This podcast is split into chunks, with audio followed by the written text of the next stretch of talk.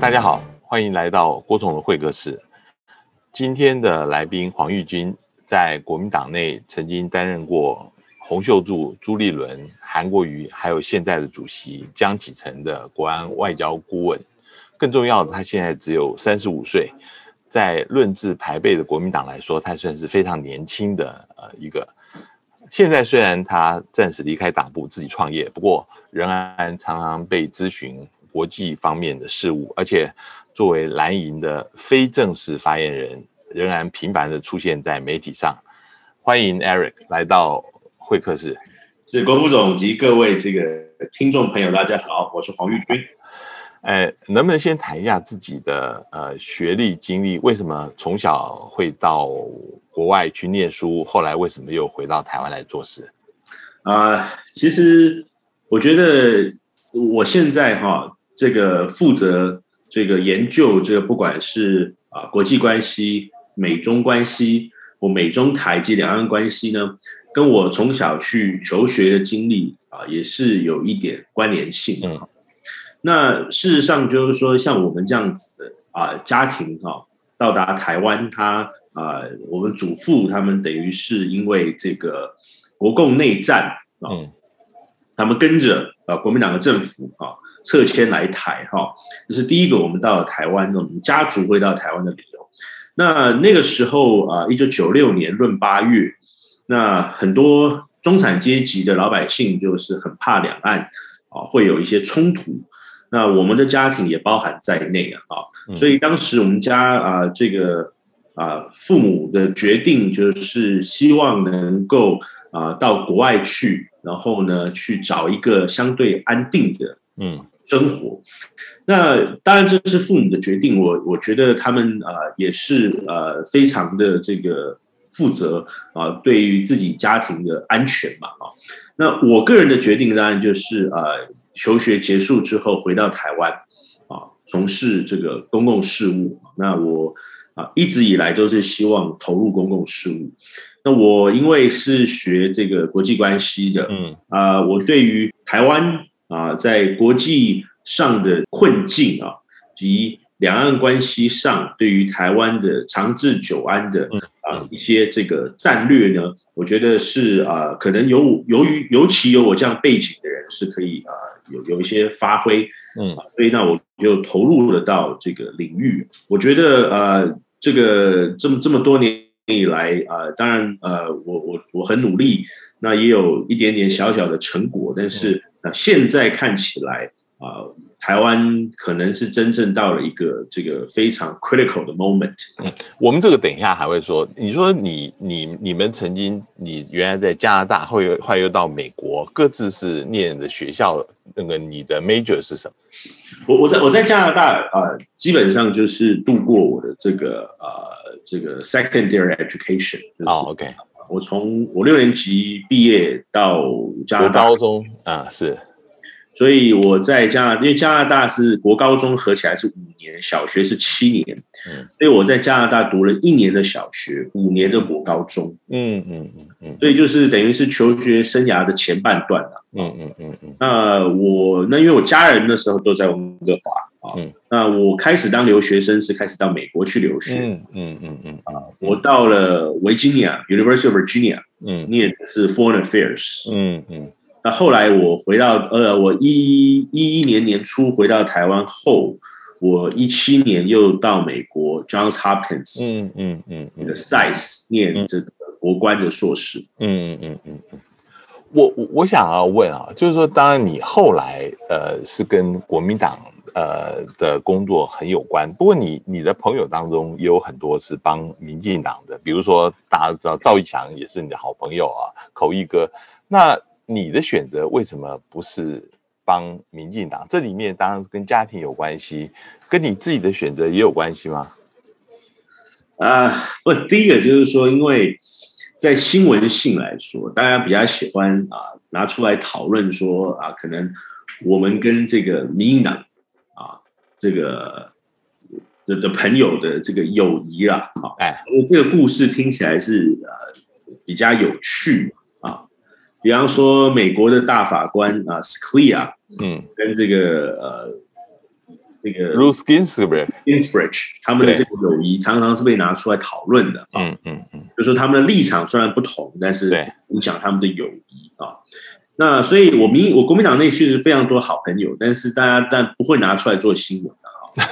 那我觉得，呃，这个东西显现出两个，我觉得现在在台湾一个政治上的现象。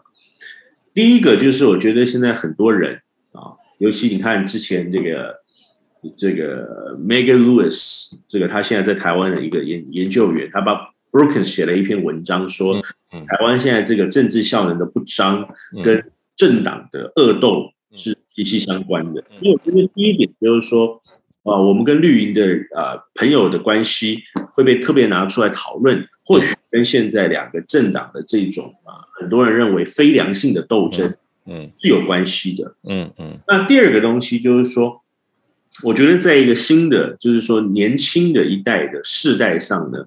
在政治认同上，是不是有一些世代上的差异？嗯，就是说，是不是有一些事情，事实上啊，这个呃，年轻世代蓝跟绿之间，它其实本来就啊，思考是相近的。嗯嗯，所以我我觉得这两这两点综合出来，我是觉得啊，在看这件事情的时候，可以反映出台湾一个政治的一个氛围啊。嗯嗯，那我加入国民党其实很简单。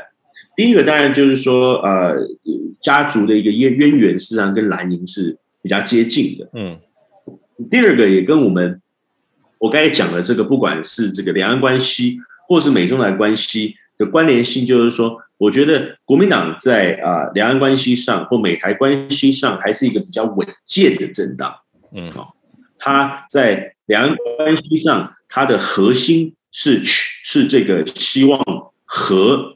和平的和啊，那我觉得民进党啊，在很多事情上，它的整个啊核心价值可能是战，嗯，那在美中之间呢，我觉得国民党它比较能够有一个游刃有余的一个做法啊，去找到一个平衡啊，所以我觉得基于啊这个政策以及过去的家庭背景啊，所以啊。我是在国民党内，我觉得是比较符合我们的政党属性以及倾向。嗯嗯，我我再问一下，因为你也曾经在上海待过一阵子啊，你一定也也有一些中国的朋友，不管你以前念书或你在上海待的一段时间，那你对于中国的感觉上，你会觉得？呃，跟中国大陆这边的人距离会更远吗？比比你跟民进党的朋友更远吗？你怎么看这是我我我我在上海待了大概半年的时间呢。我在呃复旦大学担问担任那个访问学者嘛。好，我觉得啊，这个各位听众朋友如果有啊看到我大概啊这个上个礼拜的一篇啊跟赵一翔的联合投书啊讲这个共军的议题啊，那。事实上，我收到很多上海那边的朋友关心的啊。那我我觉得是这样的，就是啊，人类学里面它不可这个避免的，就是这个在地化，或者所谓台湾的，就是所谓的本土化啊。那啊，台湾意识。就是如果我们回到刚才讲蓝绿之间在年轻世代的差异的话，我觉得啊，就是未来可能会变成两个以台湾本土意识为主的政党，一个是和中的，一个是战中的啊，就是一个对于中国是希望冲突的，一个跟中国希望是合作的啊。那呃，未来台湾还会会不会有这种以大中华思考为啊这个主体意识的政党？我相信可能会有，但可能不是主体意识。关于这个啊，不管是民调以及历次的选举啊，以及我个人啊自己的这个政治的在这个认同上都非常清楚啊。嗯，所以台湾啊这样子的一个国家啊的本土意识，它会未来只会越来越强。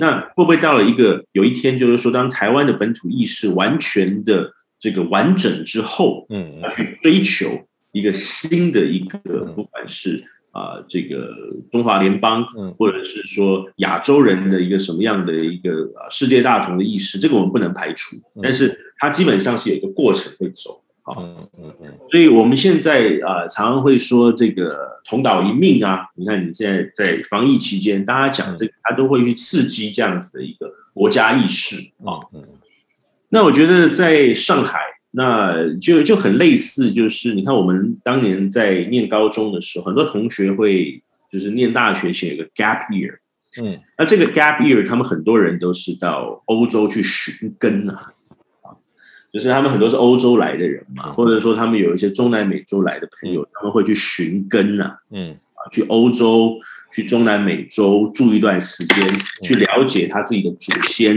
嗯嗯。来自哪里，去来了解他自己祖先的文化是什么。嗯嗯。我觉得我去上海的时候就很很类似这样子的，就是呃，我我在寻找哦，我我的现在可以就是那个时候，当我爷爷过世，那现在就是也是祖先嘛，就是说嗯啊、我祖先在啊、中国的一些这个足迹嘛，嗯。所以我有特别到湖南去，到到韶山，到湘乡嗯。那边去啊、这个祭祖，嗯嗯。啊，找一些那边的我爷爷那边的一些亲戚啊。那我我当然是觉得去那边很亲切啊，去那边啊，就是一种有一种家庭的一种归属感啊。但是它毕竟是跟自己的这种国家认同是有差别的。嗯嗯那这样像我这样背景的人，我国家认同会啊有更多的层次嘛。嗯我国家认同还包含了可能在国外留学的那段时间嘛，所以我觉得你说是不是跟啊、这个绿营的这个政治人物在某一些议题上的想法会比可能在啊、中国的朋友相近？嗯嗯我觉得这可能已经不是我个人，我觉得这未来可能会是台湾的一个普遍的民意。我们接下来谈现在的议题啊，嗯，我想特别想请你谈一下，因为最近美国对台湾是有一些很大的动作，包括捐赠两百五十万的莫德纳疫苗给台湾，同时呃跟台湾已经开始了 T 法的架构下的一个会谈啊。那这个时候在做，嗯，呃有一些国民党的人，嗯，私下就说，这个好像看起来美国是有意在帮民进党政府，尤其是对于现在比较低迷的呃民调啊，呃，有等于像打了一剂强心针。我们应该怎么看这个事情？这个事情当然对台湾是好的，可是，在从政党的角度来看，其实无疑的，这个对民进党政府也是有益的。你怎么看？那第一个哈，我们回到所谓的政党政政这个政党竞争上来看这个问题。打疫苗这件事情，国民党跟民进党两个的 end game 其实是一样的，嗯都是希望民众打疫苗嘛。嗯，今天当然很多人可以去呃这个争辩这件事情，但是我认为一个政党啊，它存活的主要目的并不是执政，而是让国家更好啊。所以我觉得这件事情上，双两个政党不应该啊在啊达到了目的上有所差别，或者是在手段上大家可能会会有所的不同嘛。哈、嗯那民进党不可讳言的，在现在的处境下，他的政策是错误的及失灵的。在去年就过分的自信及自满，嗯导致他购买疫苗的政策错误。嗯这个是第一个，就是他让政治及意识形态凌驾到哦人民的这个工位安全上。简单话讲，不管是跟 BNT 的签约，嗯嗯或者是跟这个 AZ 的一些谈判，我觉得他都是晚了，已经有政治的思考。嗯，这是第一个，我们在讨论这个问题的时候，必须要拿出来讨论跟了解啊。所以，呃，你说如果国民党今天执政，还需不需要美国援助疫苗？这个我们就打一个很大的问号啊。我举一个例子，民进党现在很喜欢讲说，这个呃，他们是这个被中国打压，因此拿不到疫苗。嗯我们就来看第一个，他跟 A Z 买了一千万剂，跟 Moderna 买了五百万剂。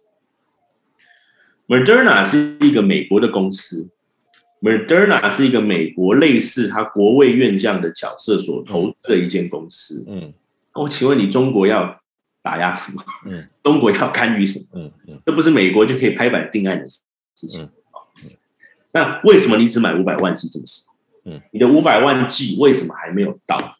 嗯，你有预购，你没有买到嘛？就是它的这疫苗还没有进入台湾嘛？嗯嗯，A Z 这一千万剂是跟泰国买的，那你不是跟欧洲这边英国买的，你跟泰国买的。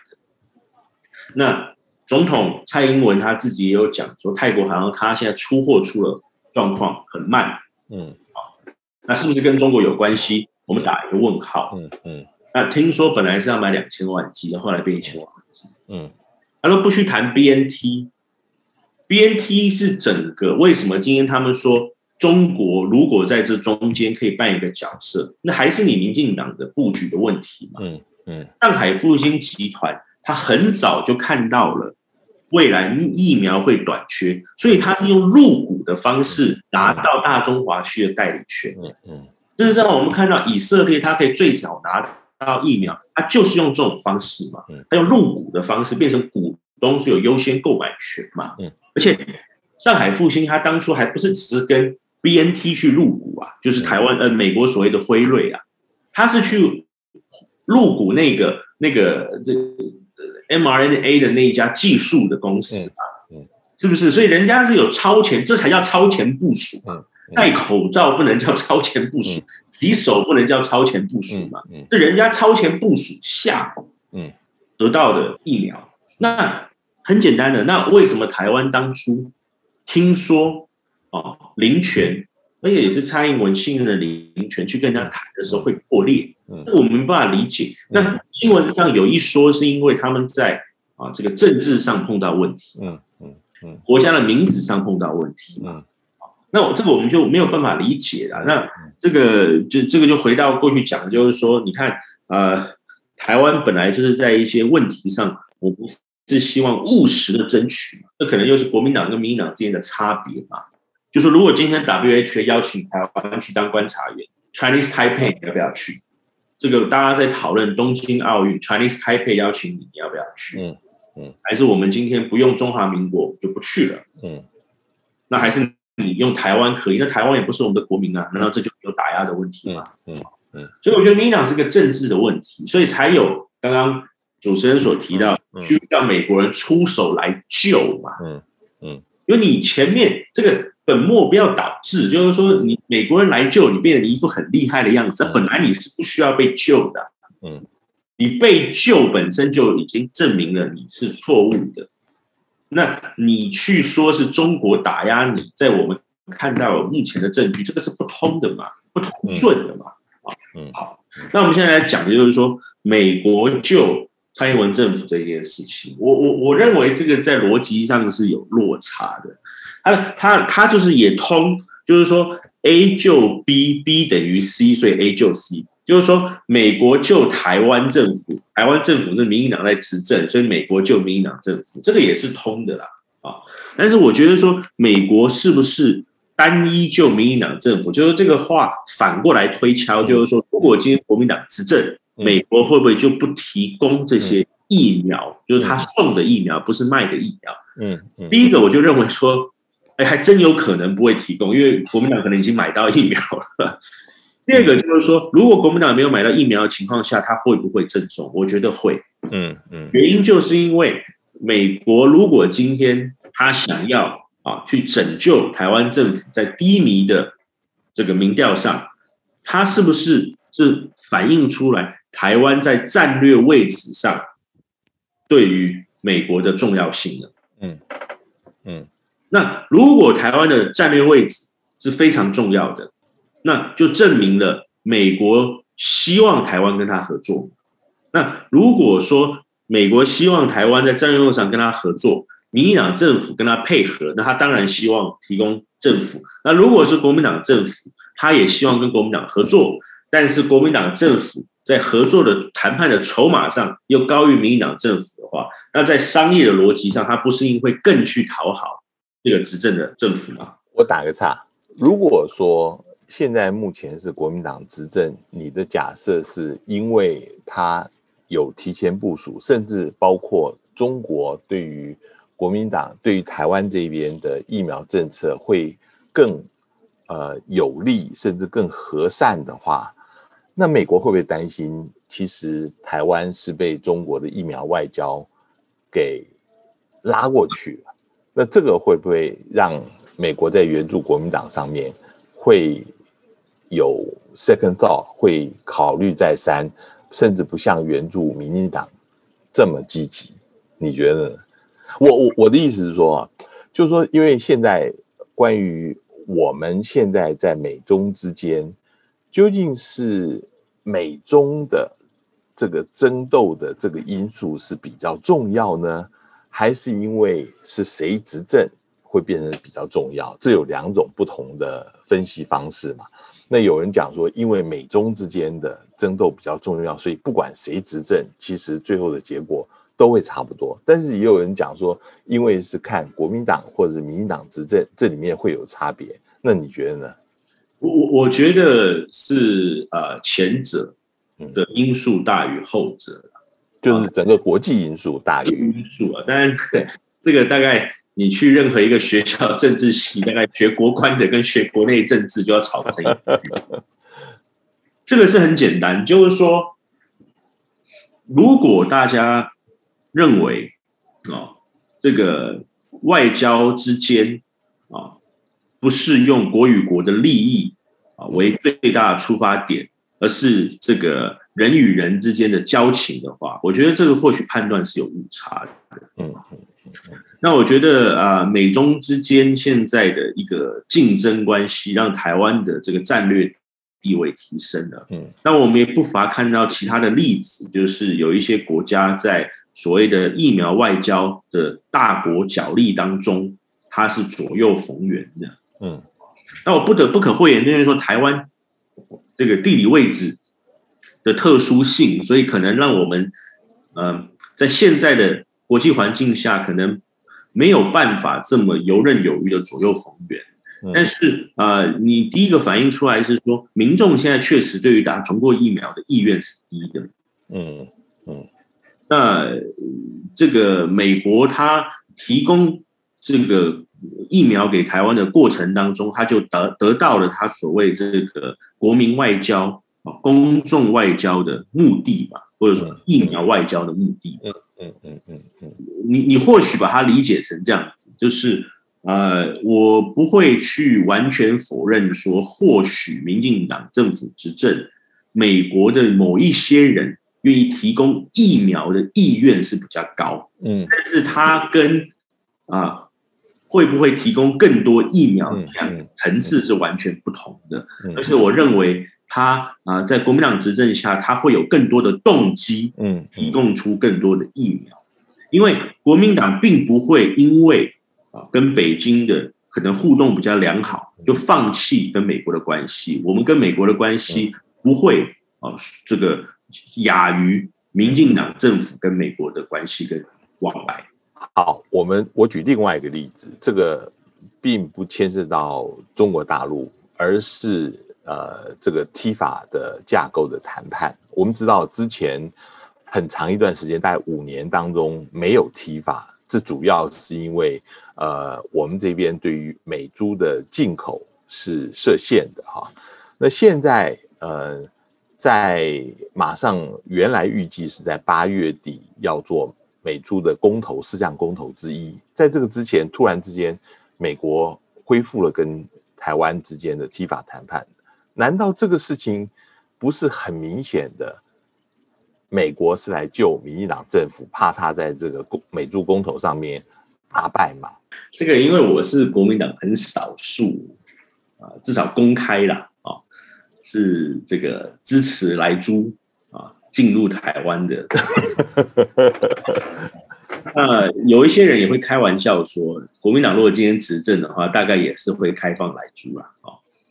哦，那事实上就是国民党大概跟民进党可能在做法上会有一些不同，但是我相信国民党大概也是会开放的。啊，呃，当然有一些人就认为说国民党执政不会开放来租，那这个大家就可以去啊自己做这个论论证跟讨论。呃，你说是不是美国帮民党政府？因为你你可以说民党政府在这件事情上立场跟美国一致的，所以美国他是在帮他自己。美国是希望未来来租不再会是变成一个问题，而且现在事实上他们呃提法目前的谈判也没看到谈到来租了啊，嗯，啊谈的是其他的这个不管是半导体啊，这个其他的这个农业啊、劳工啊、环保啊、经贸呃就是那个财经上面的法规上的议题嘛，嗯嗯，所以当然就是我我我必须要讲就是说，嗯。我确实认为啊，美中在现在的高度竞争下，对于台湾政治的影响，就是可能美国跟中国对于台湾的政治的介入会比过往深。嗯，这一点确实是我的研判。嗯嗯嗯嗯嗯。但是你说美国这这个是不是一个精准的出手帮助政府啊？因为你说这个。八月开始谈判，那我们到十二月公投也是上礼拜才定案的事情。嗯嗯嗯嗯嗯，所以他这个时程上，哦，台湾政府扮演多好的角色去做这个沟通或一案，我们不得而知。嗯，但是呃，非常清楚的就是，美国对于这件事情上，他当然是不希望公投，嗯，换嘛，啊，嗯，没有错，就是他呃。是不是在帮民党政府？就是应该是说，呃，哪一个政党在这件事情上立场跟他一致？嗯嗯嗯。我我我主要这两个题目，我主要是想要问你的，就是说，因为似乎国民党党内有一种情绪，就是好像国民党被美国甩锅了啊。那呃，你觉得国民党里面是不是开始有所谓的反美的情绪？我们知道很多。呃，在国民党参与这个国际跟外交这方面的事情的人啊，呃，他们过去都是亲美的，现在是不是大部分都转到亲亲中这边去了？那你是非常少数的例外，你还是认为未来要更加要亲美？你在一个访问里面也提提到，就是在外交战略还有政治路线上面要设法跟美方一起来。平衡中国大陆，那你对于你自己的立场在党内里面你是怎么看的？这个是多数意见吗？还是少数意见？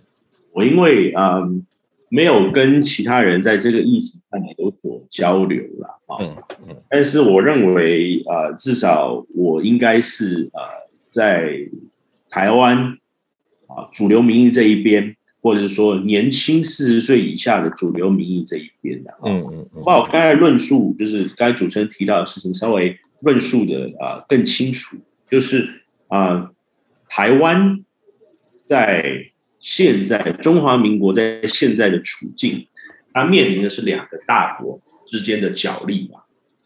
那它的差别就在于说，我觉得很多国民党的人在看这个问题的差别就在于说。相不相信北京？他对于中华民国是保存的善意。嗯嗯，好，嗯，就是这个善意，那他的这个有多少的空间，以及释放出了多少未来谈判的筹码存在？嗯，那再简单的来讲，就是说未来他们所谓这个一中啊各表，嗯。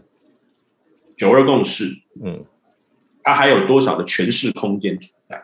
嗯，台湾现在的这很多媒体是直接把一个中国讲成一国两制，那事实上你就看到北京，它也并没有完全否认，嗯，所谓的。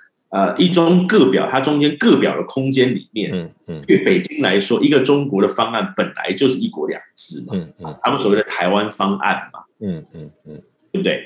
所以在这个空间当中，我们就是要看，在过去蔡英文执政的这五年，这两岸的谈判政治的空间还存在多少？嗯嗯嗯，那你才有去解读说国民党的路线上是什么？嗯嗯嗯。在今天的国家安全对于台湾来说，其实就是 survive 嘛，生存两个字嘛，嗯，就是生存。啊。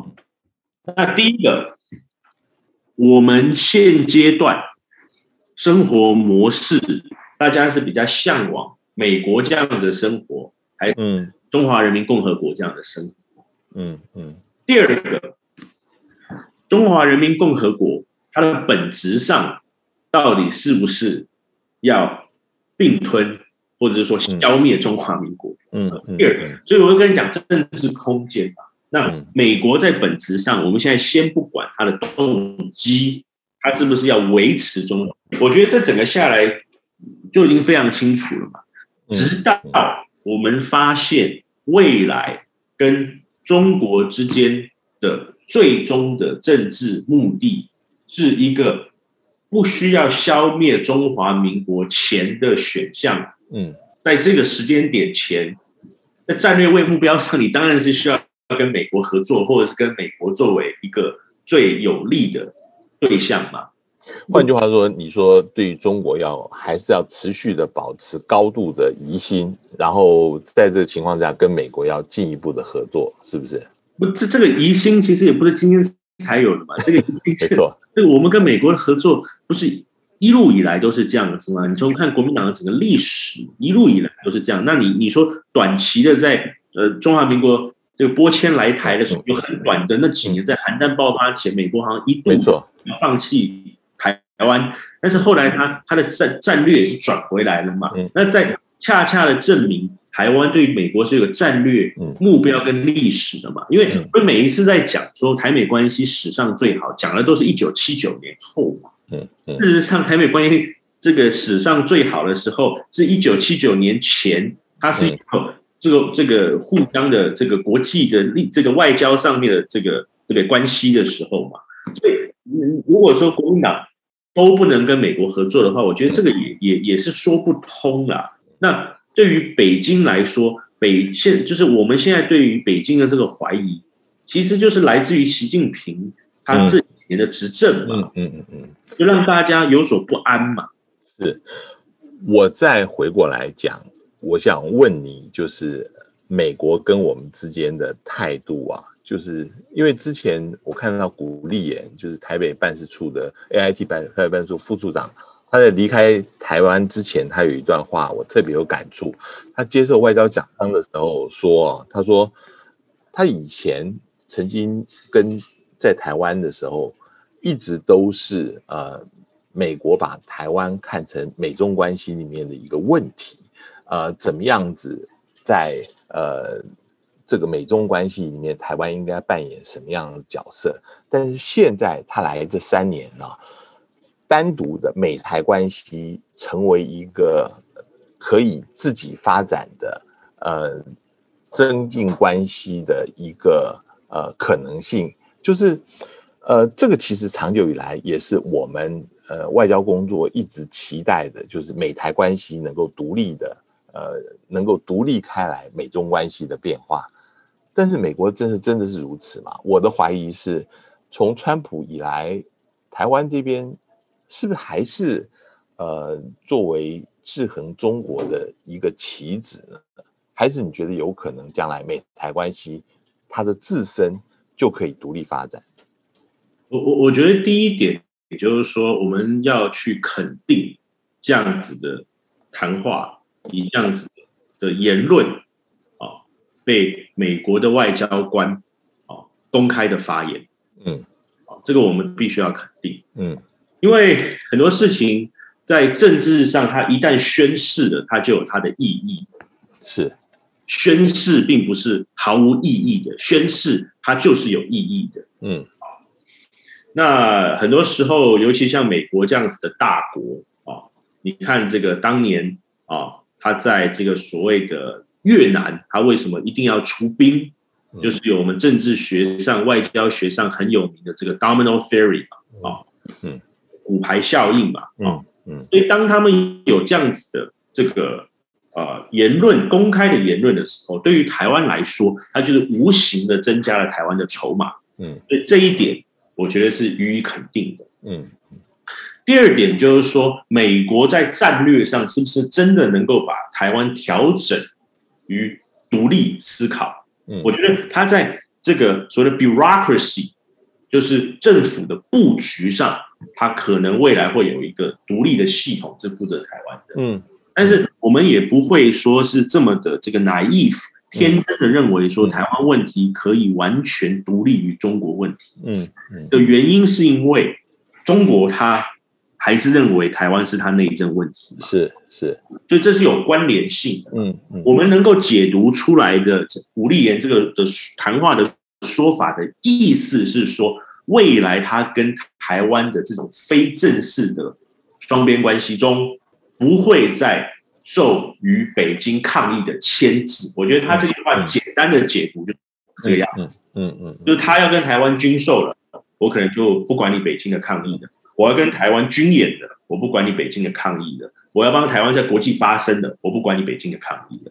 但是他不可能不把台湾问题到最后还是去思考中国问题内，那不然他就跟台湾建，他跟中华民国恢复邦交就好了，他也不可能走到那一步嘛。嗯他整个架构的中一中政策不会改变嘛，嗯嗯就是基本上架构没有变，他调整是上面的态度嘛。嗯那太多人喜欢讲说啊，好像态度不重要。我认为态度是非常重要的。我认为美国在这个时候表这个态，对于台湾来说就是增加筹码。中华民国的政府如果是一个有这种国际博弈逻辑的一个政府，他就会拿这个筹码去啊，去增加他自己在两岸谈判的这个这个优势啊。嗯嗯。我最后想问你，就是你对于两年多以后的总统大选，目前有什么样子的期待？尤其是经过这个疫情以来啊，很多人讲说，呃，民进党的支持的声望已经往下掉了，这几个未来潜在当中的可能的候选人。呃，也是相当程度的都被 discredit，就是现在目前的支持度也往下掉。国民党有机会嘛？呃，先是经过地方选举，接下来总统选举，呃，你觉得执政的可能性大不大？还是现在有人讲说，其实第三势力，其实民众党啊，反而是从这里面会受益？你怎么看？呃，第一个，我们从现在整个防疫啊，民众对于这个政府的不满啊，那这个呃，这个民众发泄的这个投票的窗口啊，应该是在二零二二，就是你看现在整个蓝营的一些地方执政的县市，不管是台中或新北为例，民众大概。呃，对于地方的这个支持是高于中央的，所以我认为在二零二二年，国民党的在地方选举可能还是会延续二零一八年这样子的啊气势，嗯，二零一八年这样投票的结果。所以简单的来说，我认为二零二二年国民党在地方的选举啊，应该是会取得胜利。这一啊，我相信大概。啊，不管是民调或现在一般的专家，大家都能够认同。那二零二四年，因为现在还有很长一段时间，我们能确定的就是他一定会有新的人当总统嘛？啊，因为蔡英文他这个两两任任期到嘛，啊，那现在民进党内大概我们听到大概有四个人选啊，这个赖清德啊，这个郑文灿，嗯。朱贞昌、林佳龙这四个大概就是一个可能的潜在人选啊。那国民党这边的潜在人选大概就是朱立伦、嗯，侯友谊或韩国瑜。我目前看到的人选，嗯嗯。那我觉得在民进党这边呢，我们刚才点到这些人，他就会碰到一个问题，就是说他们的所谓两岸的政策是不是有别于蔡英文？嗯，毕竟蔡英文他是走。民进党内相对比较中间、比较理性的一个路线，嗯，那新的人他能不能延续？那新的人能不能取得美方的信任？同样的问题回到国民党这一边啊，我经常公开的讲，私底下的也讲，就是说，国民党在二零二四年如果能够获得民众的信任，重返执政。的最后一里路是跟华盛顿之间的关系。嗯嗯，我虽然不认同二零二零年媒体对于韩国瑜的叙述说美国不信任他，虽然这一点我不认同，但是这是一个广泛被民众接受的一个故事的版本。我认为一下。我打开那个，现在很多人都认为选战其实呃都是国内的因素，但是你反而会觉得两岸跟国际的这个政策反而是最后一步是最重要的一个一个关键，能不能解释一下？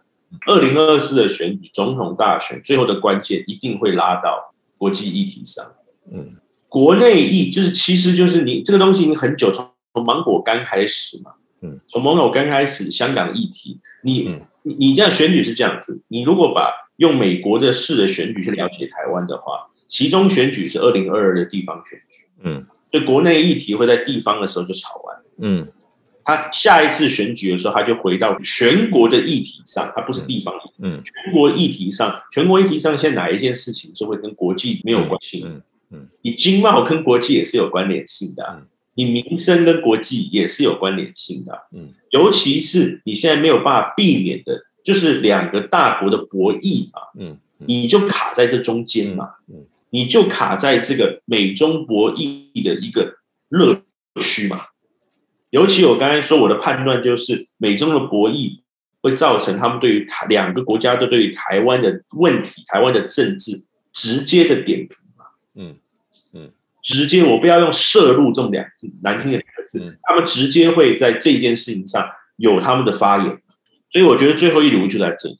嗯，那我觉得说国民党最后怎么样？第一个能够取得跟美国在某一些事情上能够互相的合作，嗯，然后让民众知道，嗯，国民党上台之后，美国美台的关系，嗯，会。持续的在轨道上一步一步的加温，嗯，一步一步的啊，这个未来的有好的发展，我觉得是国民党最后最重要的一件事情。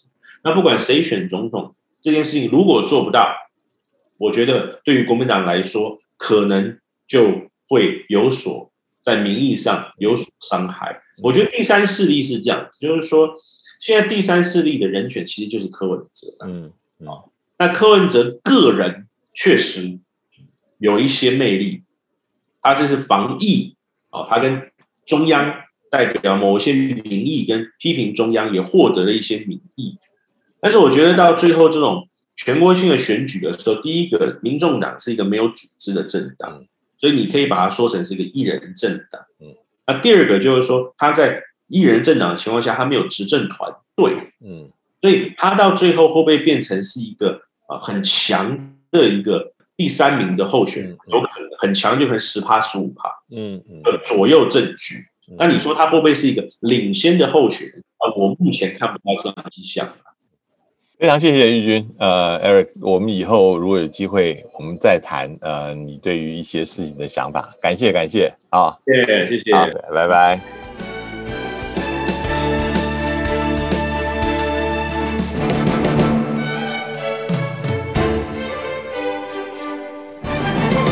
更多精彩的报道，请搜寻 VIP. 大 U 点 com 联合报数位版，邀请您订阅支持。